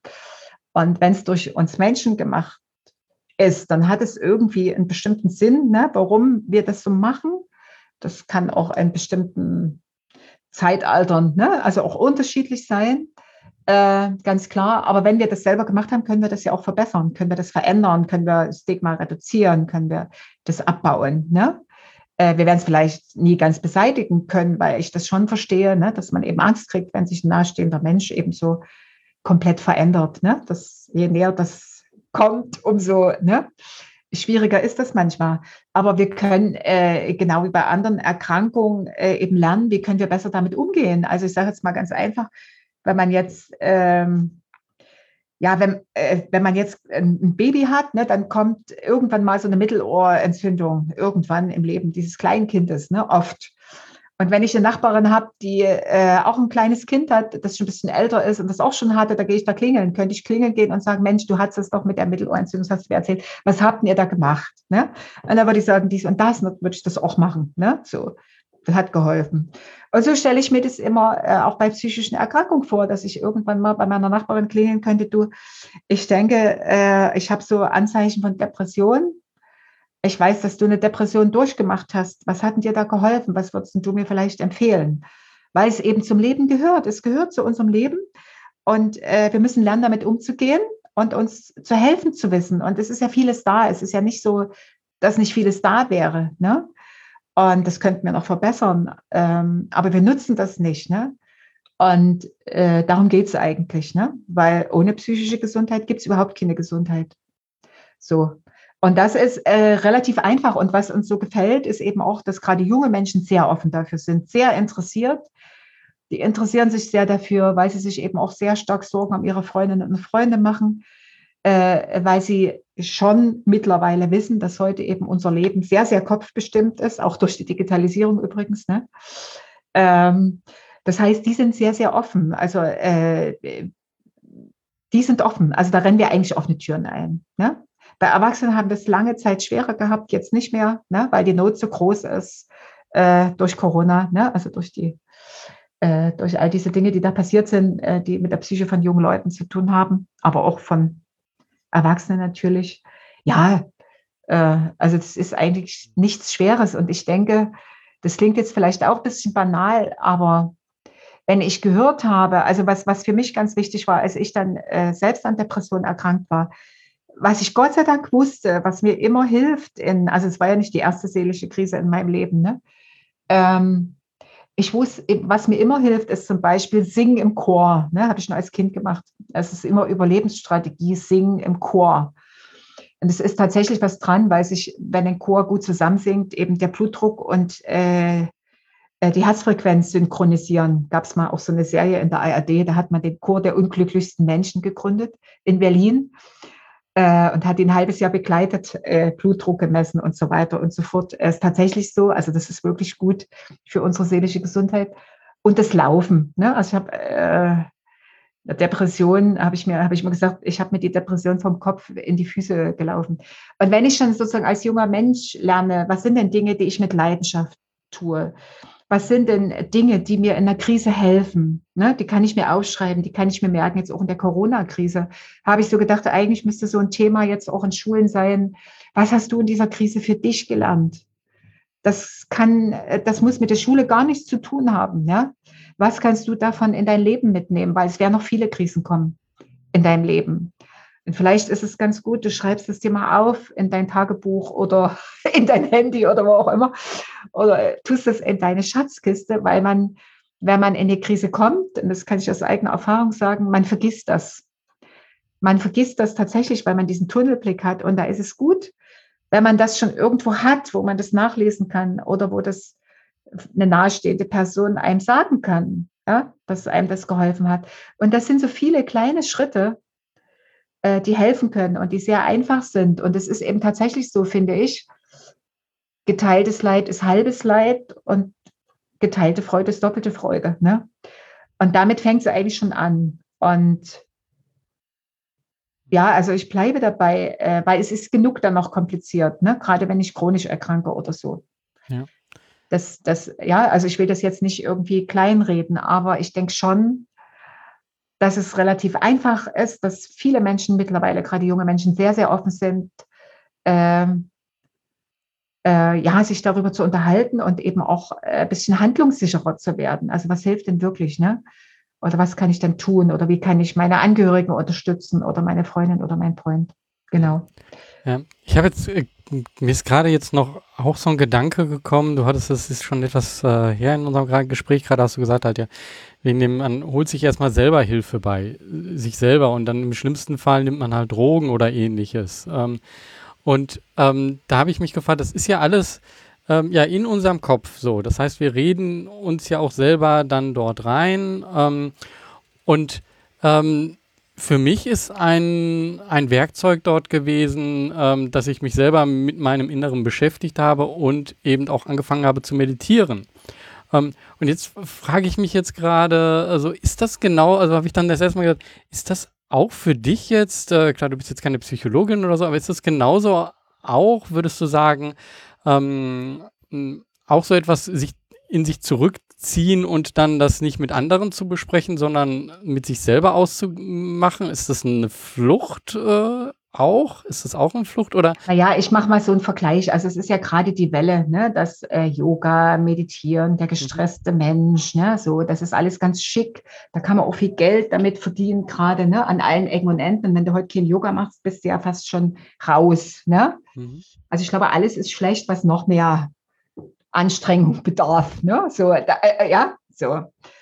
Und ähm, wenn du an Leukämie erkrankt wärst, da würde kein Mensch zu dir sagen, mach mal Yoga.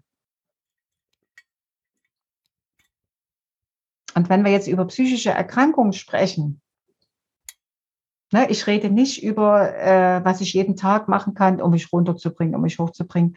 Und da kann für den einen Yoga gut sein, für den anderen Achtsamkeitstraining, je nachdem, was dir gut tut. Also wo du merkst, das ist meins. Ne? Yoga wäre für mich jetzt gar nicht, da bin ich viel zu, das kann ich ganz schlecht aushalten. Ne? Aber ich weiß, was mir hilft. Andere Dinge helfen mir. Aber andere Menschen stehen, das ist alles okay, aber das hilft nicht gegen psychische Erkrankungen. Ja? Wie das eben auch nicht gegen Leukämie hilft. Ja? Sondern das kann man natürlich unterstützend machen, wenn es einem wieder besser geht. Ne?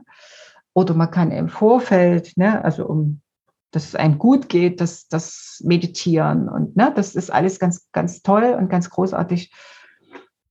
Aber das, wenn du krank bist, bist du krank, ne? Und äh, das sind genauso Krankheiten wie andere Erkrankungen eben auch, ne? Und bei Leukämie, wie gesagt, ne, würdest du wahrscheinlich nicht auf die Idee kommen, meditiere mal. Mhm. Es kann natürlich sein, dass ich, äh, wenn es mir wieder besser geht, meditieren ne, das Wohlbefinden unterstützt. Ne? Aber das, das verwechseln viele Menschen. Ne? Und das ist gerade Trend, verdienen viele Leute ganz viel Geld damit. Ne? Also die treffen genau den Nerv des gestressten, modernen Menschen. Ne?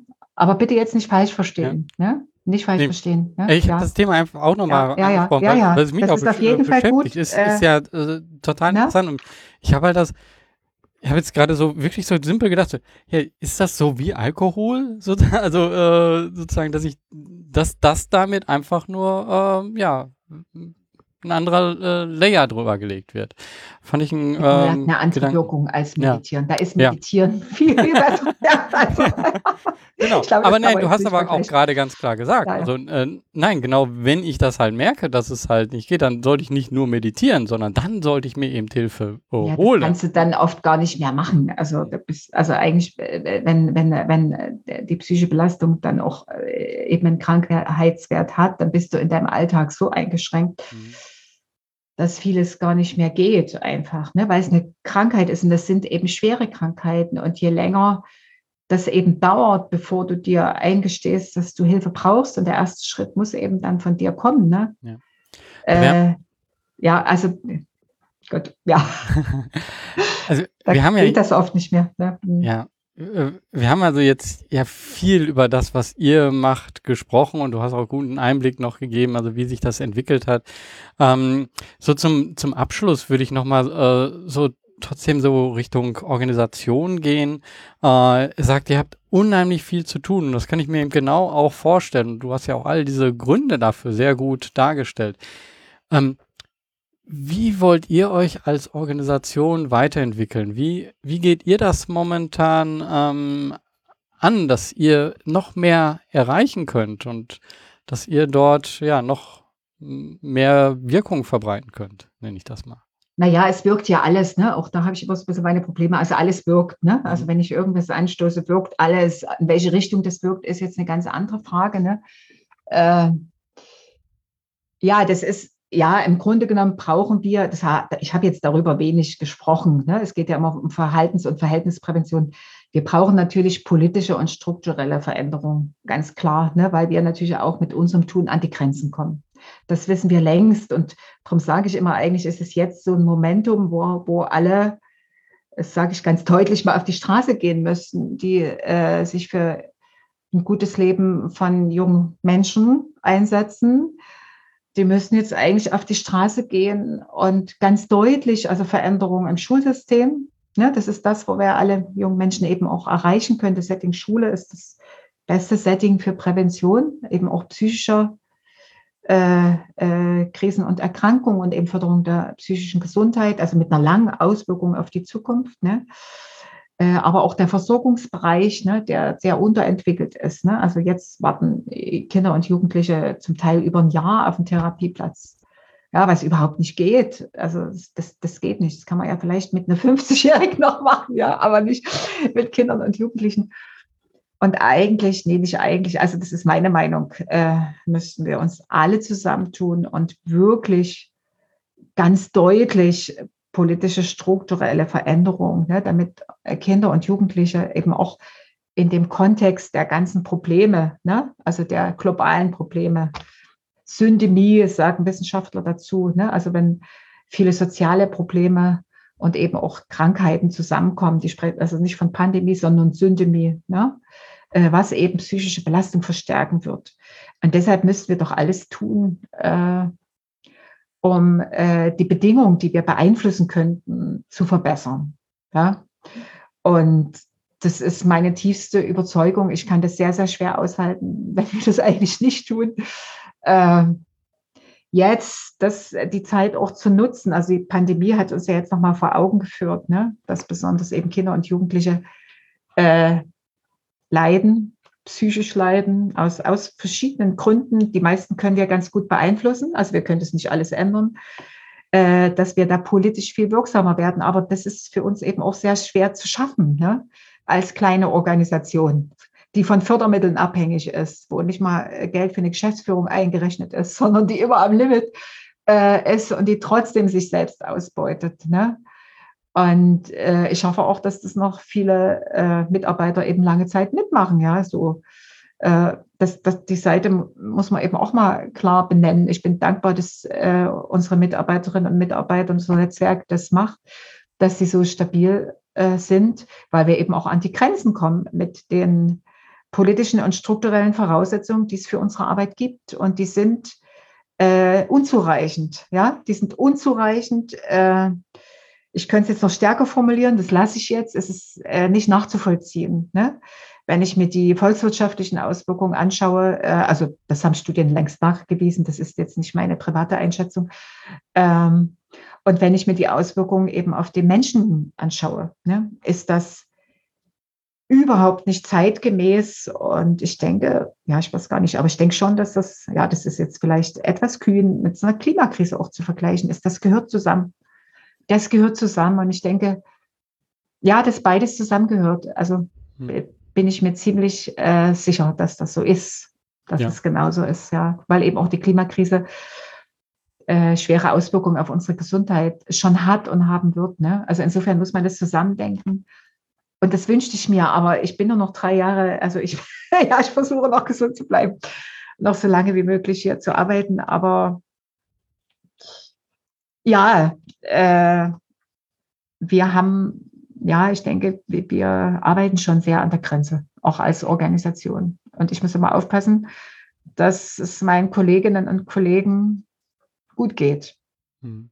Ja, und dass sie das schaffen. Äh, und eigentlich bräuchten wir mal eine Pause, um es ganz ehrlich zu sagen, wie viele andere Organisationen wahrscheinlich, die äh, ja, Menschenarbeit machen, ne? was die wertvollste Arbeit eigentlich ist. Das ist die, an, die mit Menschen, damit es Menschen gut geht.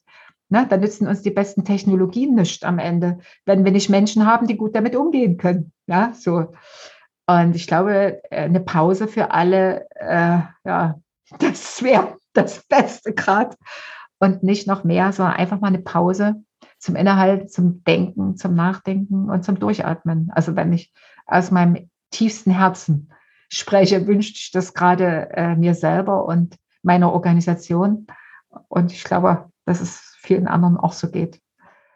Ja, also äh, die, die Verbindung, die du jetzt gerade gebracht hast zwischen Klimakrise und den psychologischen Situationen, die wir jetzt haben, äh, die wird ja auch immer mehr sichtbar. Also äh, wenn man sich das anguckt, da gibt es Bücher einfach, die zeigen Ökonomie ähm, und äh, so etwas wie Bruttoinlandsprodukt, wo das hinführt, was wird da gemessen und wa was sehen wir damit als Wert und dann gibt es halt einfach Gegenbewegungen wie Gemeinwohlökonomie, die dann zeigen so, okay, wir müssen den Menschen mehr in den äh, Mittelpunkt. Also da tut sich unheimlich viel. Und genau das hat ja auch mit der Psychologie, also wie wir aufwachsen, sind wir Konsument oder sind wir Mensch?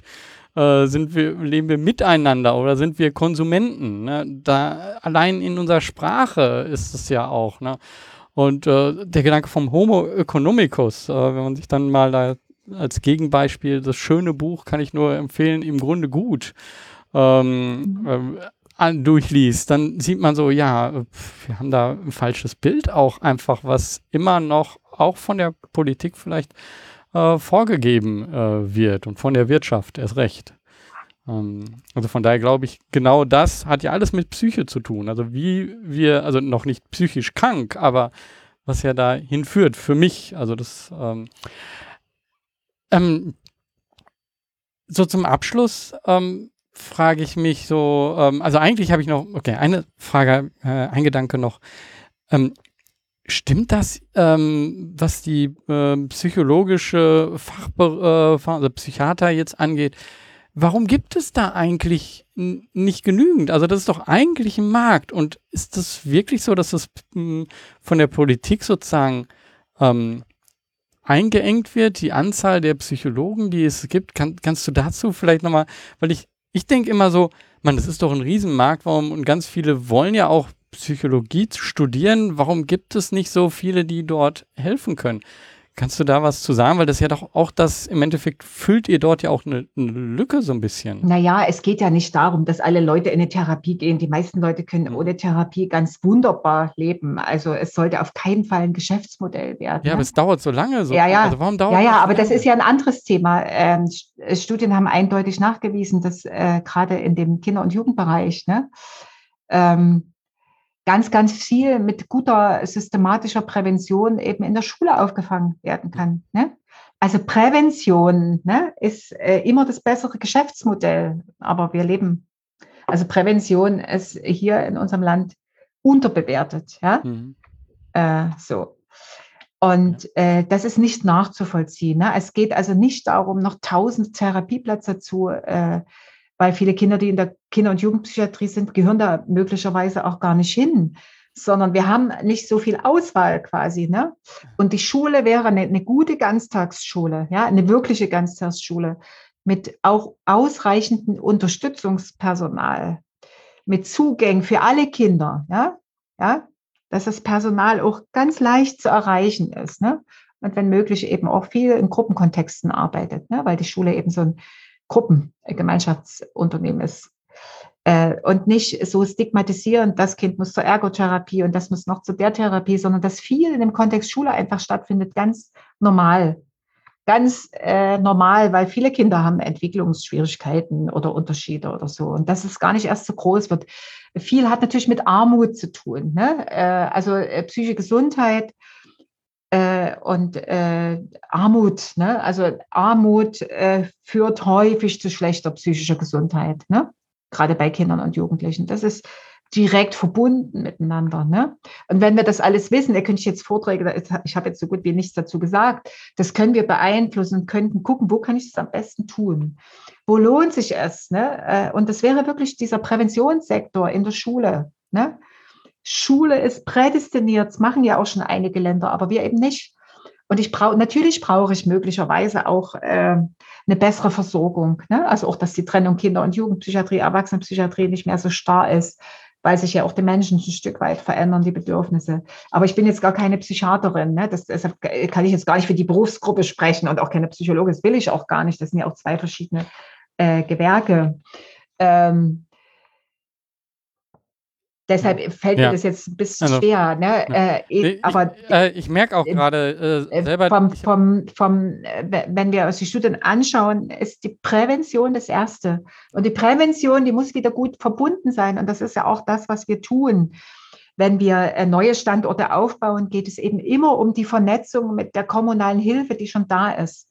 Weil wir haben eigentlich alles da in Deutschland, aber alles ist getrennt. Ja? Alles ist, getrennt, ja, ist in dem Schubkästchen. Ich sage mal, es ist wie 30-jähriger Krieg. Ich habe mal Geschichte studiert, ja, das ist nicht nachzuvollziehen. Ich komme ja aus einer Mangelwirtschaft, ne? da gab es Polikliniken, da waren die alle in einem Haus. Die waren schlecht ausgestattet, da hat es an allem gemangelt. Ne? Ich komme aus einer Mangelwirtschaft, da musste man aus nichts was machen. So, und das geht immer gut, wenn die Gewerke so zusammen sind und miteinander ja, nach der Wende wurden die Polikliniken zerschlagen. Also viel Unfug ist da passiert, ja. Aber das ist nur so nebenbei. Ähm, das heißt, ähm, aber doch noch ein Wort zu den, äh, zu der, äh, zu Ärztinnen und Ärzten, also Psychiaterinnen und Psychiatern. Das ist, also wenn ich äh, mir das richtig gemerkt habe, eben auch nicht sehr attraktiv in, in der Medizinerausbildung, äh, weil das ist ja keine Apparatemedizin. Ne? Da kann ich nicht so viel Geld verdienen, äh, als wenn ich in der Apparatemedizin arbeite. Ne? Die, der, der Psychiater arbeitet wenig mit Apparaten. Ne? Die Psychiaterin oder der Psychiater. Mhm. Ne? Also das ist auch nicht äh, ein besonders angesehener Beruf. Ne? Und wenn Sie auf eine Party gehen und Sie sagen, Sie sind Psychiaterin oder Psychiater, haben Sie entweder eine Menschentraube um sich oder Sie werden gemieden. Ne? Weil viele Menschen noch denken, um Gottes Willen, ja, der kann mir ins Gehirn gucken oder sowas. Ne? Also das ist nicht unbedingt in der, in der, in der Medizinerhierarchie ein sehr angesehener Beruf. Ne? Da braucht es viel Menschenkenntnis, da braucht es viel Erfahrung.